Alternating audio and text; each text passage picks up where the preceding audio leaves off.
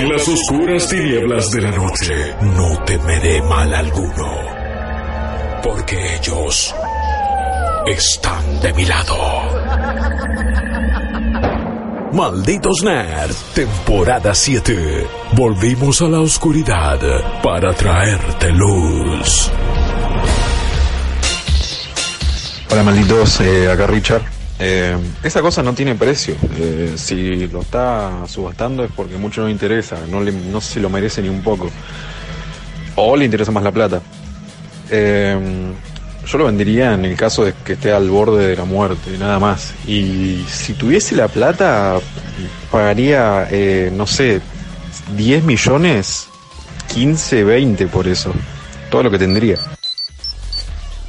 Hola amigos nerds, Facundo de Mendoza. No sé si cuesta 75 mil dólares, pero tengo lo que creo es una rareza. Un cartucho de Sega del juego de la película de Michael Jackson, una película que la vi, eh, bastante pedorra, pero el juego era, por lo que recuerdo, entretenido y, me hizo pasar varias tardes eh, hasta que lo terminamos con mi hermano. No, no sé, me gustaría saber conocer el precio de tal joyita. Hola Ripi, esta aventura gráfica, Kirandia, eh, la encontré en unas cajas viejas del laburo, a saber de quiénes eran. Eh, nada, espero que en algunos años más valga mucho dinero. Eh, si tenés algún dato, avísame. Un abrazo. Abrazo, amigo. Es la primera vez que veo esto, Kirandia. Guardemos esa imagen, vamos a buscarlo, vamos a rastrearlo. Te prometo que de comisón me quedo con un 30% nada más. Todo el resto es eh, tuyo. Para el segundo mensaje, amigo de Mendoza, no te quiero romper el corazón, pero estás hablando de Moonwalker y es un juego bastante, bastante común. Si lo querés vender en este momento en los mercados liberados, piden 478 y 550 pesitos más o menos. ¿Qué sé yo? Te vas al cine, ponele, te podés comprar un kilito de helado con esa plata, pero Moonwalker, un lindo juego. La película es verdad que es completamente falopa, pero eh, es un lindo juego, no está tan mal, no es raro lamentablemente. Tenemos gameplay de Kirandia, gameplay, perdón. Me mató la emoción. Ah, la flauta. Can you direct me? El audio está en inglés, pero el texto en alemán. The Ratlaste Baun in Kirandia. Me gusta. ¿Cómo se llamaba entonces esto? Kirandia. Kirandia, Kirandia, Kirandia. The Legend of Kirandia. The Legend of Kirandia. Ah, parece que hay más de uno igual, ¿eh? Yo te puedo decir eso. A ver, eBay directamente. The Legend of Kirandia. Ah, mira, The Legend of Kirandia lo pueden comprar en Google All Games. Saben que es una página donde se compra el juego. En Good Old Games, la versión digital está a un dólar con 49, así que empezaría a dudar un poquito de su rareza. Pero en eBay la podés vender por la misma, ¿eh? tengo la misma tapa todo, la friolera de 14 dólares o 16 dólares si le sumamos el envío. Es, un es más o menos lo mismo que el Moonwalker, en realidad. No vamos a salvarnos nadie, no le van a poder cambiar la vida a nadie, pero banco la anécdota que lo hayas encontrado en la caja del laburo. Seguimos eh, recibiendo esas anécdotas o seguimos recibiendo cuánto ustedes eh, quieren pagar o cuánto venderían alguna rareza que tengan. Para el muchacho que dijo que no vendería la Nintendo PlayStation, y qué sé yo, amigo, es como... Mira que a mí me gusta coleccionar, pero me decís que si le sacás 10 palos, ¿no la pones a la venta? Comprás un departamentito en algún lugar, qué sé yo, vivís de renta después. Es una buena guita 10 palos, no la desmerezcamos. Mientras siguen llegando algunos audios, porque veo ahí que Mariano está recibiendo, les quiero contar una anécdota, la contaré breve. No es personal igual, es historia de los videojuegos in the making. Es historia de los videojuegos que se ha ido revelando hace poco. Y tiene que ver con Nintendo, y tiene que ver con una persona que le mintió, y le mintió, y le mintió tanto a los japoneses que casi que gracias a esa persona hoy sabemos lo que es Nintendo acá en Occidente. Porque pónganse en el año 1981, más o menos, cuando Ove Bergsten, él eh, estaba caminando, un sueco caminando por las calles de Singapur, después de Navidad, se había ido del laburo de una pequeña relojería, relojería como todos tenemos en el barrio, ¿viste ese negocio que te vende relojes y te vende algún fichín medio truqui y tu vieja va para que le cambien las pilas al reloj y vende un par de billutería también? Ese tipo de negocios él tenía en Suecia y se fue a Singapur de vacaciones pero también a ver qué podía comprar para vender en el negocio. El tema es que cuando está por Singapur caminando, haciendo tiempo hasta que fuese la hora de irse para el aeropuerto para volver a Suecia, encuentra una cámara de en una cámara, perdón, en un negocio de cámaras fotográficas, una consolita chiquitita con una pantalla LCD con dos botones que se llamaba Fire RC 04. Esto eh, él se lo lleva porque recuerda un amigo le había contado que las consolitas con pantalla LCD iban a ser el futuro y se va, se llega al avión, se sienta y era un juego que con los dos botones tenía que mover a un grupito de bomberos de izquierda a derecha eh, para atrapar gente que saltaba de un edificio en llamas. A Bergsten le voló la cabeza, no lo pudo parar de jugar en todo el viaje en avión, se los pasaba a la gente en los distintos aviones, en los distintos aviones, en los distintos asientos para que lo probara. Cuando llegó a Suecia tenía un viaje en micro de tres horas hasta su pueblo y se lo pasó todo el tiempo jugando ahí. Dijo, yo tengo que ver quién hace esto, yo tengo que venderlo directamente. Y le dio vuelta y encontró tres palabras escritas, más o tres frases, mejor dicho. Made in Japan, ok, ya encontré dónde lo venden. Eh, Game Watch, que parecía ser el nombre de este dispositivo. Y finalmente la palabra Nintendo, que a Bergsen dijo, ah, listo, esto debe ser la marca. Entonces se puso a hablar con unos amigos despachantes de aduana para ver si lo podían poner en contacto con esta gente Nintendo en Japón. Él no tenía idea y empezó a buscar, a buscar, encuentra un número de teléfono también de una oficina de exportaciones en Japón, les manda un mensaje, les manda un memo, un fax, les manda tipo telegrama un par de oraciones y dice listo, con esta la pegué. Pasa un mes, pasan dos meses, pasan tres meses, nunca le responden a Bergsten hasta que un día, cuando él ya estaba prácticamente dispuesto a bajar los brazos, le llega una respuesta diciendo, bueno, a ver, ¿Quién sos? ¿Qué haces? ¿Qué querés hacer con nosotros? Medio que con correspondencia, con un par de llamadas telefónicas muy, muy complicadas, porque él no hablaba japonés, logra eh, decirles que él tiene una empresa importadora en Suecia mentira, porque él tenía una relojería chiquitita y quería empezar a vender los Game Watch. Deben haber visto los Game Watch, si no los reconocieron por la descripción, eran estos pequeños juegos con botoncitos que acá se llegaron a vender bastante en los 90. Curiosamente, al menos en Avellaneda, se vendían en las relojerías también. Pero bueno, quizás esto es una hermosa ironía de la historia. El tema es que el flaco logra importar unos 250, más o menos, y lo pone a la venta y se relaja. Dice, bueno, con esto cambio el Duna a fin de año, estoy tranquilo, pero no los vendía. No los vendía, no los movía, no a nadie les interesaba, pasaban los chicos, los miraban, no les interesaban, pasaban los grandes, los miraban, no les interesaban. Entonces, cuando estaba a punto de darse por vencido, lo que a visitar un amigo que se había ido de viaje también una vez más eh, por eh, la parte asiática de nuestro planeta y le trajo un nuevo. Le dijo: Mira, yo sé que a vos te gustan estas cositas, te traje otro. Y este era distinto. Tenía una pantalla que se abría directamente, tenía una cruceta, tenía más botones, era dorado. Dijo: Oh, ok este sí es el que yo voy a vender, este es el que me gusta. Y empezó a contactarse de nuevo con Japón, pero no le daban pelota. Entonces dijo, ¿sabes qué? Me voy a ir a Japón y les voy a golpear la puerta directamente. Entonces el flaco mandó un memo diciendo que los iba a ir a visitar, pero se mandó. Como tenía una relojería y no tenía mucha guita, realmente sacó el pasaje más barato que había conseguido y dice, bueno, mi plan es llegar a la oficina de Nintendo en Tokio y después ir a la de Kioto, que si no lo saben, la oficina de Kioto es la oficina central de Nintendo. El tema es que se dio la santa casualidad, una vez más, para desgracia de nuestro amigo Bergsten, que el avión en el que iba a viajar tuvo una falla de motor y no pudo despegar. Una desgracia con suerte, en realidad, porque después fallaron un par de más de esos motores con los aviones que lo tenían y finalmente terminó cayendo un avión con esos motores y los terminaron sacando de circulación. Así que, una vez más, fue una desgracia con suerte. El tema es que Bergsten, a todo esto, ya había perdido un día y le quedaban dos días nada más en todo Japón para hacer Tokio y Kioto. Dijo, bueno, en dos días puedo hacerlo, me tomo el Shinkansen, el tren bala, llego rápido, lo puedo hacer.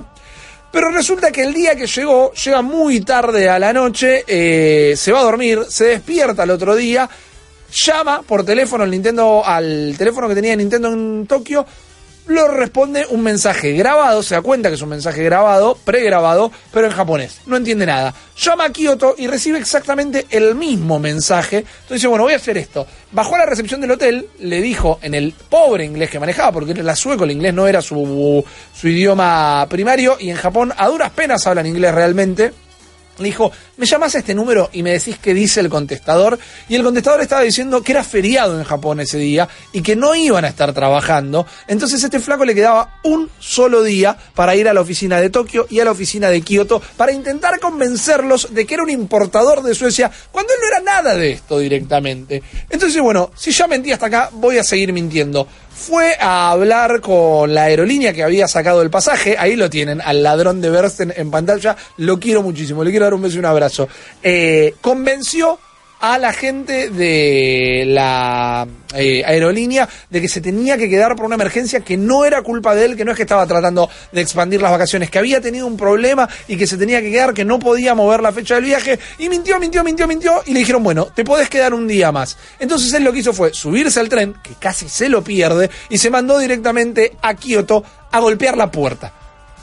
Nadie sabía quién era él, nadie sabía que estaba yendo, no hablaba en eh, japonés, pero se acordaba cuatro reglas que le había enseñado un amigo que sí había hecho eh, negocios con los japoneses. La primera regla era siempre llevar un regalo y tiene que ser algo de cristal. Esto anoten, ¿eh? porque también les puede llegar a servir a ustedes. Eh, lo mismo con las tarjetas personales. A los japoneses las tarjetas personales se las dan con las dos manos y se las reciben con las dos manos y la tienen que leer antes de guardarla. Él había estudiado todo esto. La segunda era que cuando estás charlando, cuando estás negociando, no des vueltas al pedo y decís específicamente qué es lo que querés negociar.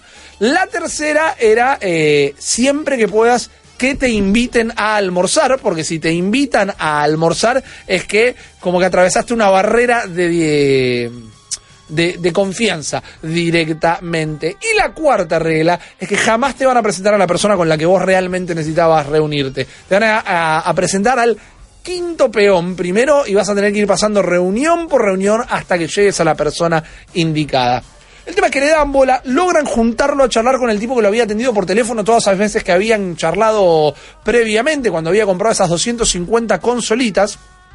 Y le pone a contar del viaje y dice, no, pero Suecia es re linda, no sabes, tenés que venir a comer un asado, una vuelta. Y se pone a hablar, a hablar, a hablar. Y vean que los japoneses no le daban pelota. Entonces dice, ah, no, pará, me estoy yendo de mambo. Yo tenía que ir directamente al punto. Y ahí les empieza a hablar. Y le dice, bueno, quiero eh, importar eh, consolas para venderlas en Suecia. No, pero en realidad las quiero vender en toda Escandinavia. No, ¿sabes qué? Las voy a vender en toda Europa. Y los japoneses decían, ah, este es un ridículo. Entonces ahí frenó, paró la pelota, reguló y dijo, ok, dame los derechos para Suecia. Vos dame los derechos para Suecia nada más y yo estoy contento. Entonces en ese momento se da cuenta que es el horario de almorzar y de repente les empieza a contar cuán grande era su empresa, les empieza a contar cómo importaba para todo el mundo y distribuía. Todo mentira, el flaco tenía una relojería. Pero lo que hizo fue ganar tiempo hasta que los japoneses le dijeron, che, mirá, ¿por qué no vamos a almorzar directamente? Y él le siguió estirando la charla y terminaron yendo a cenar. Cuando vos vas a cenar a Japón, vas a tomar y se terminó agarrando una mamúa con todos los japoneses de Nintendo que dicen que no se acordaba dónde estaba el hotel directamente. Cuando lo llevan en taxi al hotel, el flaco se está bajando y le dice, ah, mira, me había olvidado, te trajo un regalito y le entrega un cenicero de cristal y cuenta Bergsten que el japonés lo agarra, lo mira y le dice, ¿sabes qué? Te doy el derecho para distribuir en toda Suecia. Entonces acá Bergsten ya estaba tirando papelitos, era un campeón, le dice, ah, pero me tenés que comprar 10.000 unidades sí o sí. Este no tenía la plata ni de pedo, pero era un problema para arreglar después. Se vuelve para Suecia, empieza a golpear las puertas de todos los bancos. Para que se den una idea, a plata de hoy tenía que juntar algo así como 100.000 euros para poder comprar esas 10.000 unidades. Y como pudo convencer a un par de bancos, Bersten compró 30.000 unidades en lugar de 10.000 porque estaba convencido que las iba a vender todas y las recontra vendió todas, porque más o menos estaban vendiendo 180 mil unidades por mes. Se calculaba que más o menos todos los niños de entre 12 y 15 años de Suecia tenían como mínimo 5 Game Watch cada uno y ya se habían empezado a filtrar a otros países como Alemania y lugares eh, de la zona, ¿verdad? Hoy si ustedes llegan a ir a eh, Suecia y van a la oficina de Bergsala, Bergsala es conocido como Nintendo of Europa directamente. La empresa de Bergsten es la única distribuidora oficial que no es eh, propietaria de Nintendo. Nintendo distribuye todos sus juegos en todo el mundo, pero Bergsten y su empresa son los únicos que venden eh, sin ser parte de Nintendo por esta relación que construyeron en ese momento en el 82 ya. Inclusive para el 83 la venta empezó a caer de nuevo muchísimo. Sabrán que en el 83 está lo que se conoce como la gran debacle de los videojuegos y por ende eh, con todo lo que había pasado con Atari y demás nadie quería comprar y Nintendo no quería vender. Nintendo en Japón estaba vendiendo la Famicom ya, lo que nosotros vamos a conocer como el Family o la NES, pero no la querían mandar por, para Occidente porque sabían que el mercado estaba saturado. ¿Qué pasa?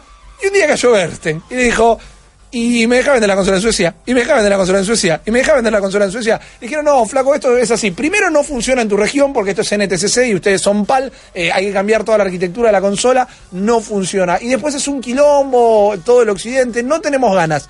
El flaco insistió tanto que le hicieron ahí eh, en la oficina, en, en- en Nintendo, en Kioto, le hicieron una versión PAL para que se la llevara él y para que la tuviera en la oficina y para que jugara. El flaco volvió, se la llevó, dice que el día que se la muestra a sus empleados, nadie se tomó el horario del almuerzo, nadie eh, salió en horario y se quedaron todos a cenar juntos jugando con el Family y el par de juegos que le había mostrado.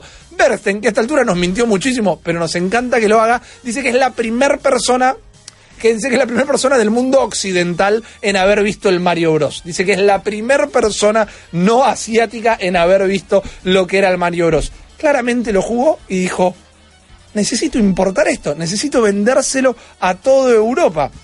Él no se lo querían vender, no se lo querían vender. Y un poco después, más o menos para el 85, en Estados Unidos terminan sacando lo que es la NES, lo que fue la llegada de Nintendo a Occidente.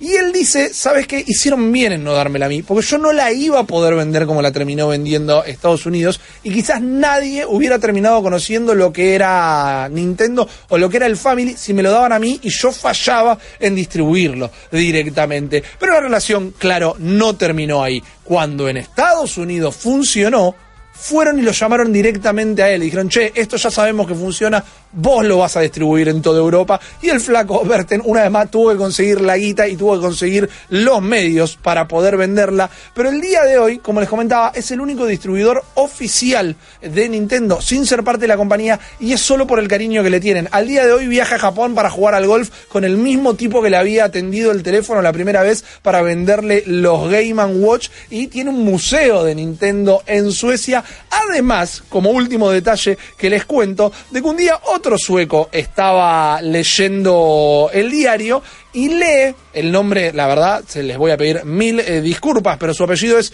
Sigurgeirsson. Eh, está leyendo el diario y lee que Bergsala, esta empresa, es una publicadora de Nintendo. Entonces va y le dice, che, no, mirá, tenemos este juego, no me lo querés publicar. Y el dice, mirá, yo no soy una publicadora.